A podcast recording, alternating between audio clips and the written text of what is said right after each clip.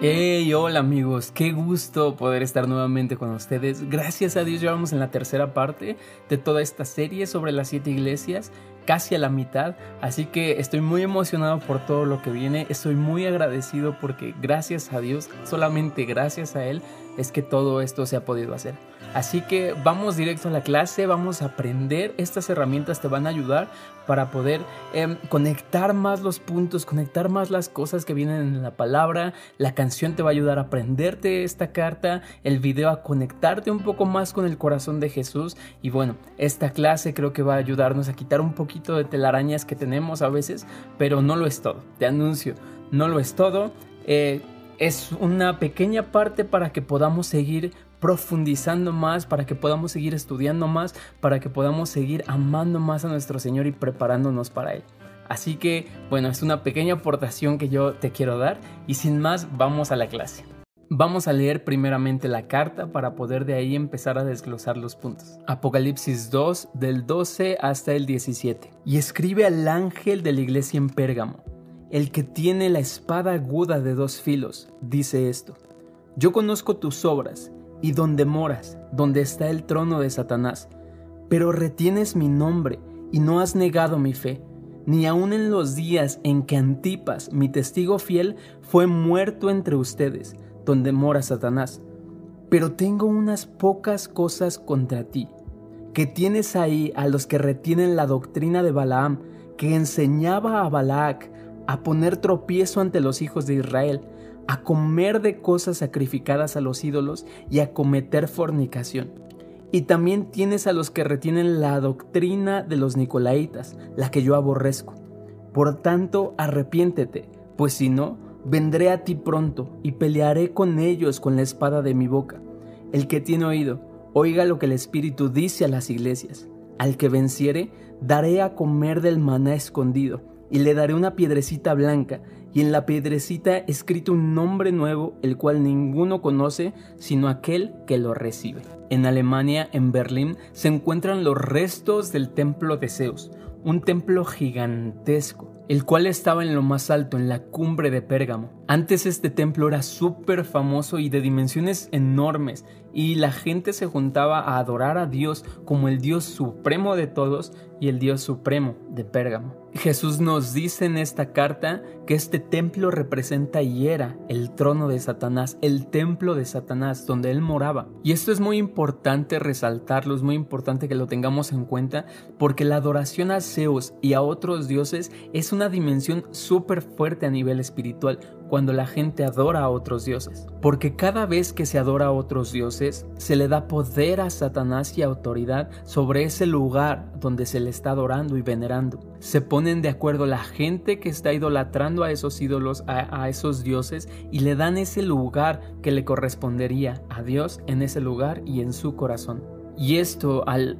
tener un dios falso dentro de Pérgamo que se adoraba, trajo mucha lucha espiritual para la iglesia de Pérgamo en ese lugar. En Pérgamo había mucha adoración pagana, principalmente a un dios griego que se llamaba Asclepio.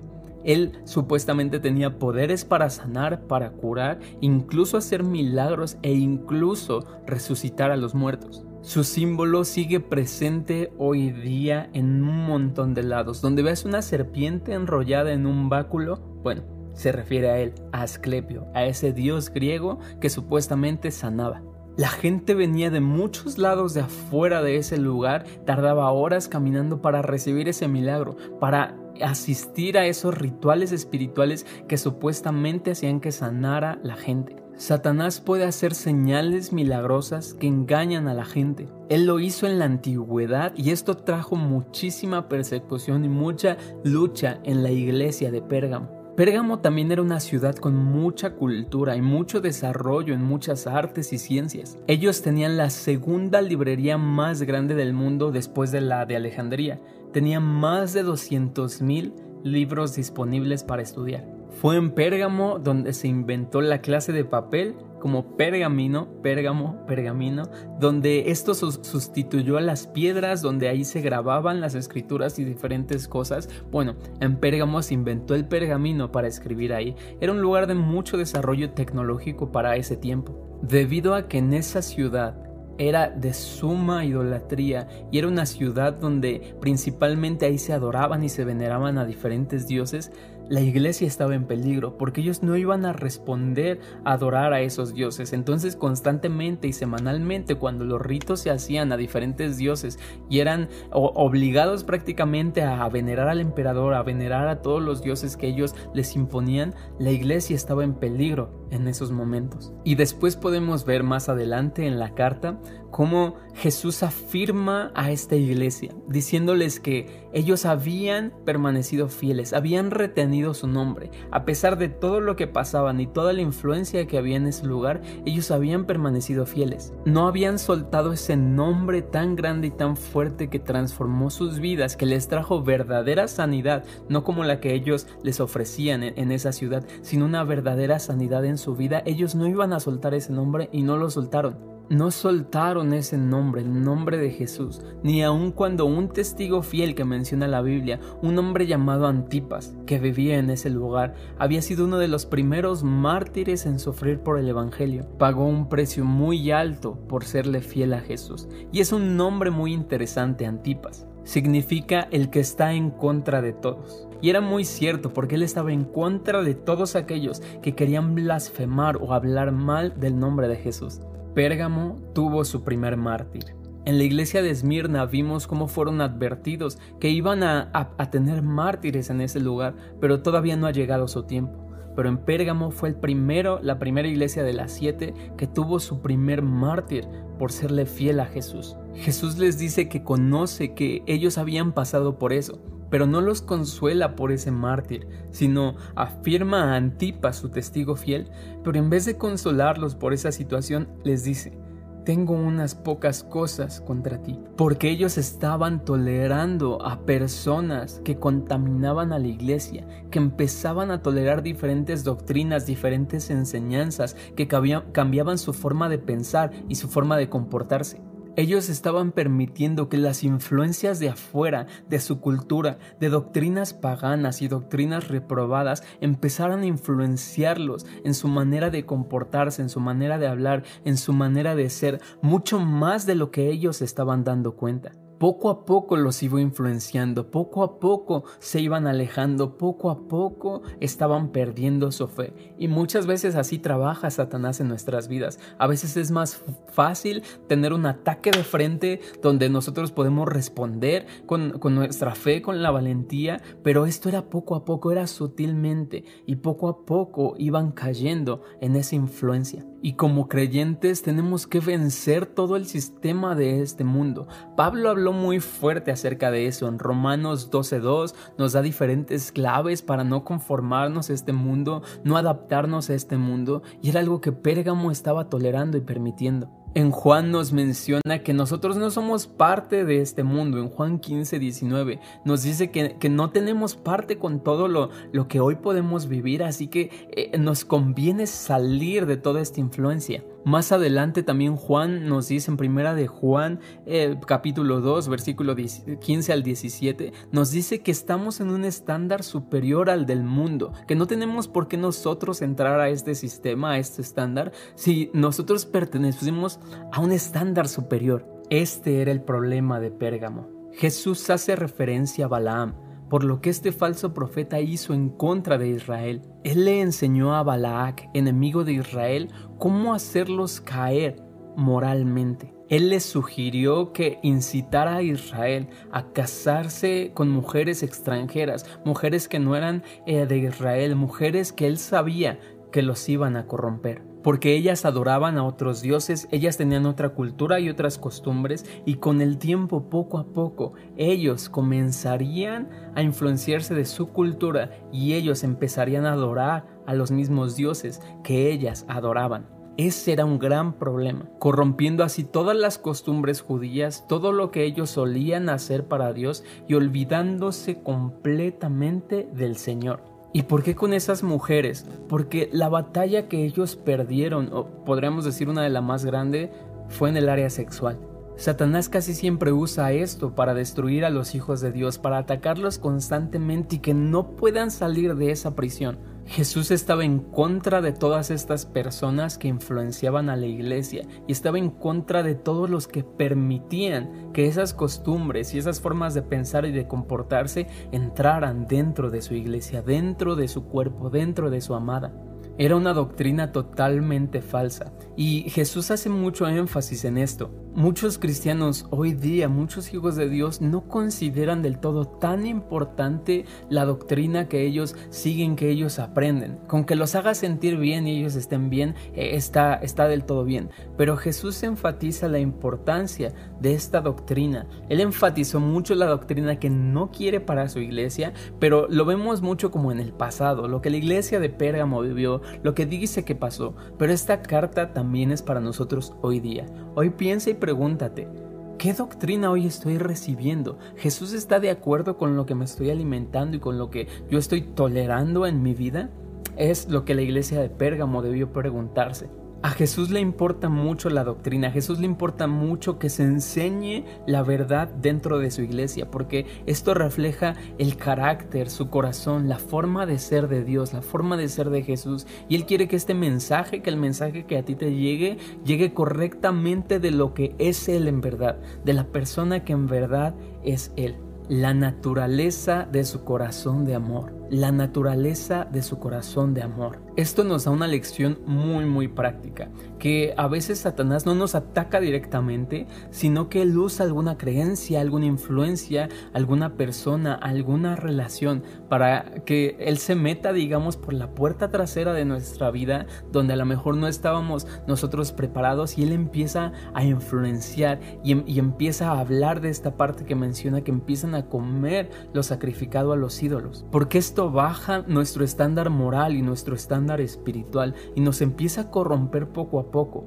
más de lo que nosotros nos damos cuenta, así como le sucedió a la iglesia de Pérgamo. ¿Y qué es esto acerca de comer lo sacrificado a los ídolos y de cometer fornicación? Miren, eh, esto a mí me confrontó muchísimo. El Señor me habló y esto me confrontó mucho, porque aunque muchos lo vean como exagerados, es algo bíblico y es algo en lo cual nosotros tenemos que poner muchísima atención y mucho énfasis, principalmente hoy día. Muchas veces consciente o inconscientemente se ofrecen cosas como sacrificio a diferentes ídolos. Y velo con el ejemplo que tú quieras. Pero por ejemplo, pongámoslo ahora en este contexto de internet y de difusión y de viralidad, un, video sexualizado donde hay un hombre o una mujer eh, bailando con poca ropa y todo eso. Eso inconscientemente se está ofreciendo a un ídolo sexual. Se está ofreciendo la moralidad de esta persona, la reputación de esta persona y como dice en la Biblia, los llevó a hacer actos vergonzosos los llevó a que se corrompieran. Entonces esto se ofrece a diferentes ídolos y este es como un ejemplo muy práctico que creo que todos podemos entender. Pero hay un montón de ejemplos y un montón de cosas que hoy se ofrecen como sacrificio a los ídolos. Pero ¿cuál es el problema principal? Que muchos de nosotros hemos caído en consumir todo lo que se sacrifica a esos ídolos. Hemos entrado en una normalidad en la que no pasa nada si nosotros también consumimos de ese alimento que se ofrece a esos ídolos falsos, a, esos ídolos paganos. Y esto es súper fuerte, iglesia, esto es súper fuerte, amigo, hermano, hermana, donde me estás viendo. Esto es súper fuerte que pongamos mucha atención, es muy importante porque no debemos normalizar eso, que sea normal, que sea como de, ay, no pasa nada, sino debemos cuidar nuestros ojos nuestros oídos, nuestra boca, todo lo que entra a nivel espiritual, no comer lo sacrificado a los ídolos y a cometer fornicación, a poner algo en el lugar que a Dios le corresponde. Aunque hay mucho para hablar de esta palabra, fornicación y de este tema, eh, las relaciones sexuales antes del matrimonio y demás cosas que podemos eh, usar, esa es tu tarea, que ah, investigues más sobre esto. Pero principalmente lo que Pérgamo hacía era que ponía en el lugar que le correspondía a Dios en su corazón las otras influencias, las otras culturas, las otras eh, eh, costumbres y, cosas que había, principalmente las mujeres con las que se, se casaban eh, en ese entonces, en el tiempo de Israel, como veíamos hace rato, como ellos agarraban a una mujer extranjera y la ponían en el corazón en el, lugar donde a Dios le correspondía y eso los corrompía en gran manera. Y hoy preguntémonos y seamos bien sinceros, no querramos esconder nada, pues el Señor lo ve todo. ¿Qué hay hoy en mi corazón? en el lugar que le corresponde a Dios en mi corazón. ¿Qué hay ahí? ¿Qué hay ahí? Piénsalo, medítalo, ora y que el Señor te muestre. Y, Él te va a mostrar, si tú vas con un corazón humilde y, y, manso, Él te va a mostrar y te va a ayudar el Espíritu Santo a alinear las cosas, a poner prioridades, a sacar lo que se tenga que sacar. Y yo te invito, y es algo con lo que el Señor más me confrontó en esta carta no comer lo sacrificado a los ídolos, no cometer fornicación, no, no poner otra cosa en mi corazón que no sea Dios, no consumir lo que otros ofrecen a otros dioses, sino consumir de la palabra viva, del pan diario que Él nos da y esto nos va a fortalecer, nos va a hacer crecer y con verdadera humildad y mansedumbre ve y dile Señor, tengo hambre y sed de justicia por ti, soy tan pobre en espíritu, lo que habla el Sermón del Monte, para que podamos avanzar en esto y ser bien sinceros. Otra cosa que quiero decirte es ser bien sinceros con el Señor, no ocultarle nada, y avanzar y decirle, Señor, sí, la verdad pasa esto, la verdad caí en esto, Señor, sinceramente quiero cambiar y hacerlo y no volver a caer. Y es un proceso donde el Señor te va a llevar, pero no podemos repetir siempre las mismas cosas, sino vencer. Ese es el llamado a cada una de estas iglesias. Ahora lo vamos a ver, pero el Señor nos invita a vencer. Al que venciere, al que venciere yo le daré, al que venciere yo haré, al que venza, al que venza que todo esto que Él nos habla en las siete iglesias. Y hablando de Pérgamo, todo esto que hemos visto hasta este momento. Y Jesús es muy severo con ellos, con lo que les dice, porque Él detesta y Él odia totalmente todo lo que se enseña, toda esa falsa doctrina. Éfeso tenía que regresar a su primer amor. Esmirna tenía que ser paciente en sus sufrimientos y seguir siendo fiel. Y Pérgamo tenía que ser separado en santidad para su Señor, además de recibir la disciplina de Dios. La iglesia de Pérgamo había flaqueado y había fallado en confrontar a los herejes, en confrontar a los que enseñan una falsa doctrina. Y esto es bíblico, es un mandamiento de Dios en su palabra, lo podemos ver en Mateo, Mateo 18 y 15 en adelante. La iglesia no debe tolerar la maldad, no debemos tolerar lo que está mal y ser permisivos por vergüenza lo que nos van a decir, porque van a pensar que soy religioso, porque van a pensar un montón de cosas de mí. Obviamente hay que hacerlo con la dirección del Señor, si Él nos habla con mero amor, con puro amor, con mansedumbre y humildad, totalmente, pero hacerlo. No podemos dejarlo de lado por lo que vayan a decir o pensar de nosotros.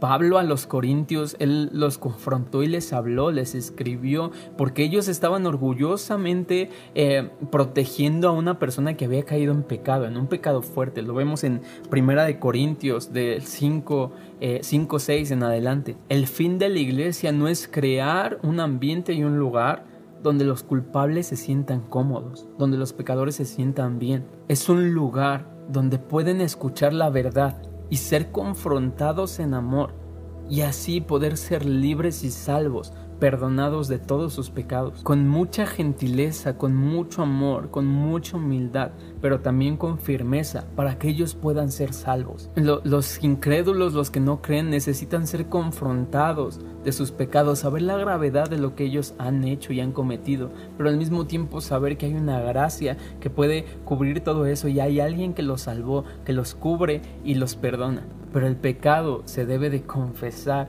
y se debe de confrontar. El pecado jamás será vencido si se sigue practicando. Entonces hay que dejar de, pecar, hay que dejar de practicar eso y confrontarlo, ya sea en nuestra vida, en la vida de alguien más y, con mucho amor, lo repito, quiero repetir esto muchas veces porque a causa de esto se ha lastimado a muchas personas, se ha excluido a muchas personas por no hacerlo de la manera correcta, porque no hay un amor, sino hay un estándar de superioridad de decir, ah, yo estoy mejor y tú estás pecando y te confronto de una mala manera, sino todo lo contrario, saber que yo, yo también a lo mejor no he caído en lo mismo, pero en algún momento estuve en una condición de pecado y el Señor vino con mucha gentileza, con mucha mansedumbre a confrontarme, me sentí muy confrontado, lo, lo solté, lo dejé y su amor y su gracia operaron en mi vida para sanarme y darme salvación. De esa misma manera, no perder a la gente, no decirle lo que está bien y lo que está mal, sino amarla para que ellos alcancen salvación y libertad completa en Cristo Jesús. Y esto es lo que Jesús nos llama en esta carta a vencer. Cada uno de nosotros sabe la situación en la que está. Cada uno de nosotros tiene que luchar con diferentes situaciones, pero la iglesia vencedora es la que en verdad toma su papel como iglesia y toma estas cosas que Jesús enseña para hacerlas realidad en su vida y poder vencer. Es capaz, la iglesia vencedora es capaz de obedecer al Señor, de someter su vida y de depender más de Él, más de lo que nosotros podamos hacer con nuestras propias fuerzas. Todo esto totalmente y completamente y enteramente con la ayuda del Espíritu Santo. Solos no podemos. Y él habla también acerca de los nicolaitas, aquellos que enseñaban una gracia falsa, a cometer el pecado sin que hubiera consecuencias. Aunque ah, no hay una connotación exacta en la Biblia que nos hable de estas personas, creo que eh, si quieres investigar adelante, profundice en eso, creo que sería muy bueno. Pero eh, el énfasis que Jesús habla es que él aborrece eso. No de dónde vienen ni quiénes fueron ni todo eso, que te repito, es importante y puede ser que, que si te interesa puedas investigarlo a más profundidad, pero no quisiera hablar de eso y hacer más minutos de este video con datos de eso, sino hablar el énfasis de lo que Jesús está hablando. Él aborrece esa doctrina de ellos que enseñan una gracia falsa, a pecar sin consecuencias, a decir, no pasa nada, yo puedo pecar, no tengo consecuencias, y la gracia, la gracia me perdona, o sea, Jesús me perdona, entonces sigamos pecando porque Jesús ya murió y nos va a perdonar de absolutamente todo. O sea, enseñaban a serle infieles a Dios constantemente y deliberadamente con cualquier situación de la vida, a cometer infidelidad. Y Jesús dice esto, estas palabras, imagina a Jesús diciendo esto tanto aborrezco. Yo aborrezco todas estas doctrinas, todas estas enseñanzas de ellos, de los nicolaitas, porque han corrompido tanto a mi iglesia y me están siendo infieles. Yo lo aborrezco en gran manera. Esto para mí es súper fuerte porque puedo ver un Jesús eh, con un celo santo, por así decirlo, de mí, de nuestra persona, de, su iglesia, al decir, yo no quiero que ellos sean infieles, no quiero que se contaminen con, e, con eso que ellos han empezado a infiltrar en mi iglesia. Seamos sobrios y seamos fieles para no tolerar el pecado, para no tolerar esas cosas que nos corrompen, no aceptar cualquier cosa, sino ser bien sabios y minuciosamente tal vez. Y si quieres que te llamen religioso, si quieres que te llamen como quiera y lo que piensen las demás personas, pero tú estás invirtiendo mucho en serle fiel a ese hombre. Tú estás invirtiendo en la mejor parte de serle fiel a tu amado y eso Jesús lo ve. Porque hoy es tan común normalizar cualquier cosa y aceptar cualquier cosa, cosas que, escuchamos, que, contienen y hay contenido que, no está bien, que no es correcto que nosotros escuchemos, que no nos hacen bien que no aprovechen nada, eh, situaciones en diferentes series que vemos en películas donde podemos tolerar diferentes cosas. Ah, porque así viene la película, ahorita se quita. En vez de a lo mejor no sé, adelantarlo y tal vez estoy sonando muy religioso a muchas cosas pero creo firmemente que el Señor está preparando una generación de personas fieles, comprometidas y radicales que no van a tolerar absolutamente nada. Y a eso hoy te invito, a que podamos ser radicales en nuestras decisiones, no en una forma religiosa ni para jactarnos después de que somos más que otros, nada de eso, sino para ser cada vez más sensibles a la voz de Dios y decir, Señor, yo te quiero amar más yo te quiero amar más. Sí, tal vez voy a ser testimonio para los demás, pero esa ahorita no es mi prioridad. No es mi prioridad que vean lo santo que soy, ni, ni creo que, que, tenga que ver con eso, sino un corazón pegado con tu, con tu amado, con tu Señor, con tu novio. Decirle, Señor, yo quiero ser cada vez más fiel. Yo quiero ser cada vez más, mi, relación más profunda. Yo quiero ser más honesto contigo en mi, en mi oración, en mi forma de vivir. Que mis actos, todas mis palabras, lo que pienso, lo que consumo, lo que veo, lo que escucho, lo que hablo, lo que camino, lo que soy, que todo esto te adore a ti, Señor. Yo quiero serte fiel, no quiero corromperme y tolerar todo lo que a Pérgamo le hablaste. Quiero ser libre de eso y quiero ser un vencedor, una vencedora, fiel a ti todos los días de mi vida. Y esto es lo que Jesús nos enseña. Arrepiéntete, arrepiéntete metanoia, creo que hemos conocido mucho esta palabra, que es una vuelta de 180 grados a nuestra vida. No solamente es el remordimiento de decir, ah, pues oro al Señor porque me sentí muy mal, me arrepiento de mis pecados y continúo mi vida, pero pasa una semana, pasa un mes y vuelvo a caer en lo mismo y vuelvo a ser la misma persona. Pero el Señor es bien claro, dice, arrepiéntete, arrepiéntete de todo esto, de todo lo que hablamos, de todo lo que hemos dicho. Si no lo haces, vendré pronto a ti pronto a ti con la espada de mi boca. Y esto es muy fuerte. El Señor hace diferentes connotaciones en las escrituras acerca de la espada de su boca, que es más cortante que toda espada de dos filos. Y fíjate, así se presenta al principio. El que tiene la espada de doble filo, así se presenta él. Y esta parte de lo que inicia la carta es la herramienta que él nos da para poder vencer todo lo que él dice. Fíjate muy bien cuando dice, eh, escribe al ángel de la iglesia en Pérgamo y todo lo que viene después es parte de la estrategia, de, esa, eh, de ese sustento que Él nos da para poder nosotros vencer, de esa provisión que Él nos da para nosotros vencer, con la espada de su boca, con su palabra. En mi corazón he guardado tus dichos, Señor, para no pecar contra ti. Voy a serte fiel en constante oración, en constante lectura de la palabra, en constante ayuno, en una vida dedicada a ti. Y que cuando vengan estas situaciones, la palabra de tu boca no, no venga eh, sobre mí, sino venga en contra de todo lo que ha venido eh, a querer robarme lo que tú ya me has dado. Arrepiéntete. Si no lo haces, vendré pronto a ti y pelearé contra ellos, contra todos los que practican estas cosas con la espada de mi boca.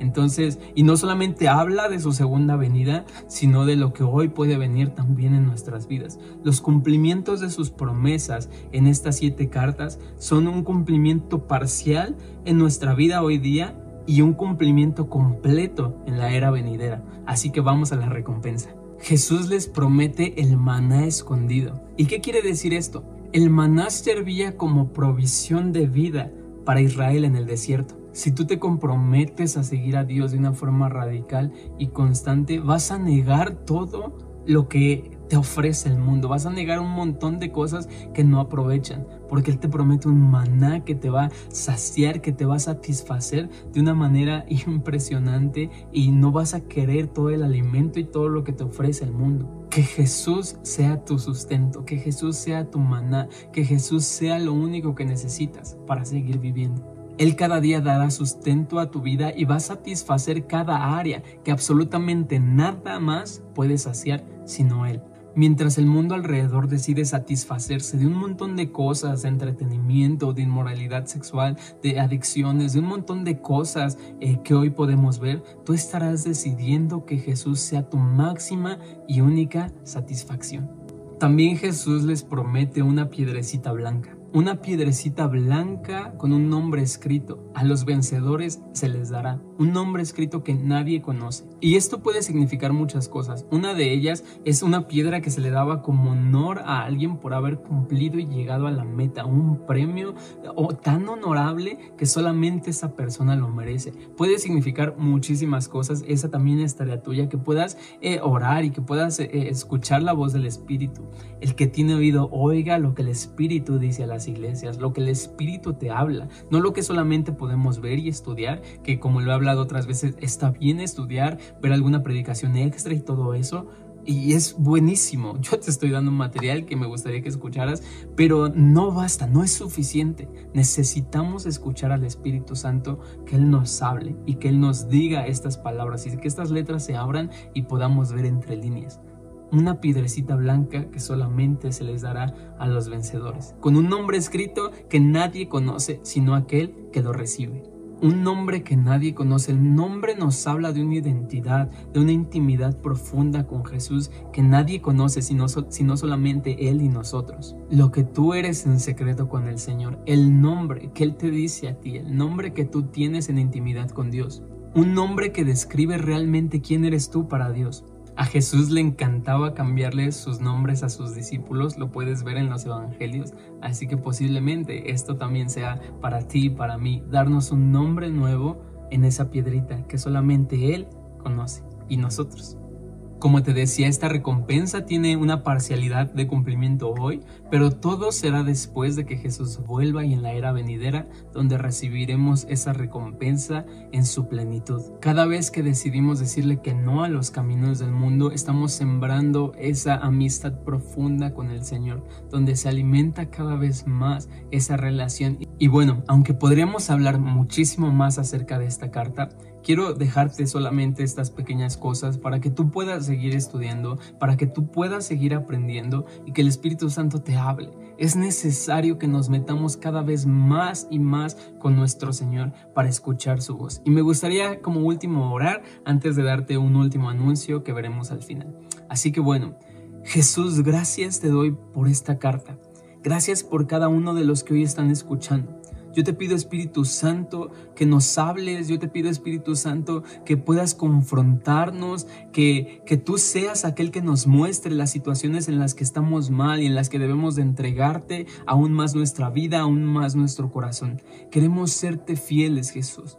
Condúcenos día a día a no corrompernos, a no tolerar el pecado, a no tolerar toda esa inmoralidad, a no poner a otra persona o a otra cosa en el lugar que a ti te corresponde en nuestro corazón. Jesús, guíanos a ser fieles, guíanos a ser vencedores, Señor. Hoy queremos vencer sobre todas estas situaciones, porque el mundo está terrible y es fuerte toda la influencia, pero es más fuerte tu espada y tu palabra, que es más fuerte que toda espada de, dos filos, que rompe con todo argumento, que quiera confundirnos, que quiere influenciarnos, que quiere contaminarnos, Señor. Hoy con tu palabra, Señor, venceremos. Hoy con tu eh, constante cercanía nosotros y la nuestra hacia ti en oración, en intimidad, podremos vencer. Gracias te doy Jesús, gracias te doy. Te pido que para mi hermano, mi hermana que están escuchando, que tú los bendigas en la situación en la que están, que puedan confiar aún más en ti y que puedas hallar los vencedores, Señor, para que reciban de ese maná del cielo y una piedrecita blanca con un nombre escrito que nadie conoce, solamente tú y ellos. Gracias Jesús, gracias Espíritu Santo, gracias Papá, en el nombre de Jesús. Amén. Así que bueno amigos, esto fue eh, todo por esta vez, la clase de Pérgamo. Te pido que quedes pendiente a mis redes donde vamos a avanzar en diferentes eh, dinámicas para diferentes cosas de las siguientes iglesias. Sigue Tiatira, Sardis, eh, Filadelfia, la Odisea. Todavía nos quedan canciones, todavía nos quedan videos. Así que mira, yo te invito a que puedas ver mis redes donde ahí hay material que te puede ayudar para seguir estudiando. Escucha las canciones en tu plataforma favorita, en Spotify, en Apple, aquí en YouTube. Eh, que puedas ver los videos y yo te pido que puedas compartirlos, que más personas puedan recibir este mensaje, que más personas eh, puedan eh, recibir de esto tan hermoso que Jesús nos dejó. Siete cartas para ti y para mí. Comparte con todos tus amigos, suscríbete, dale like, comenta, eso ayuda muchísimo a que este contenido no se vaya cada vez más abajo, sino que si hay constante interacción, el contenido sube. Así que bueno, sin más te mando un fuerte abrazo donde quiera que estés, te bendigo y nos vemos en la siguiente.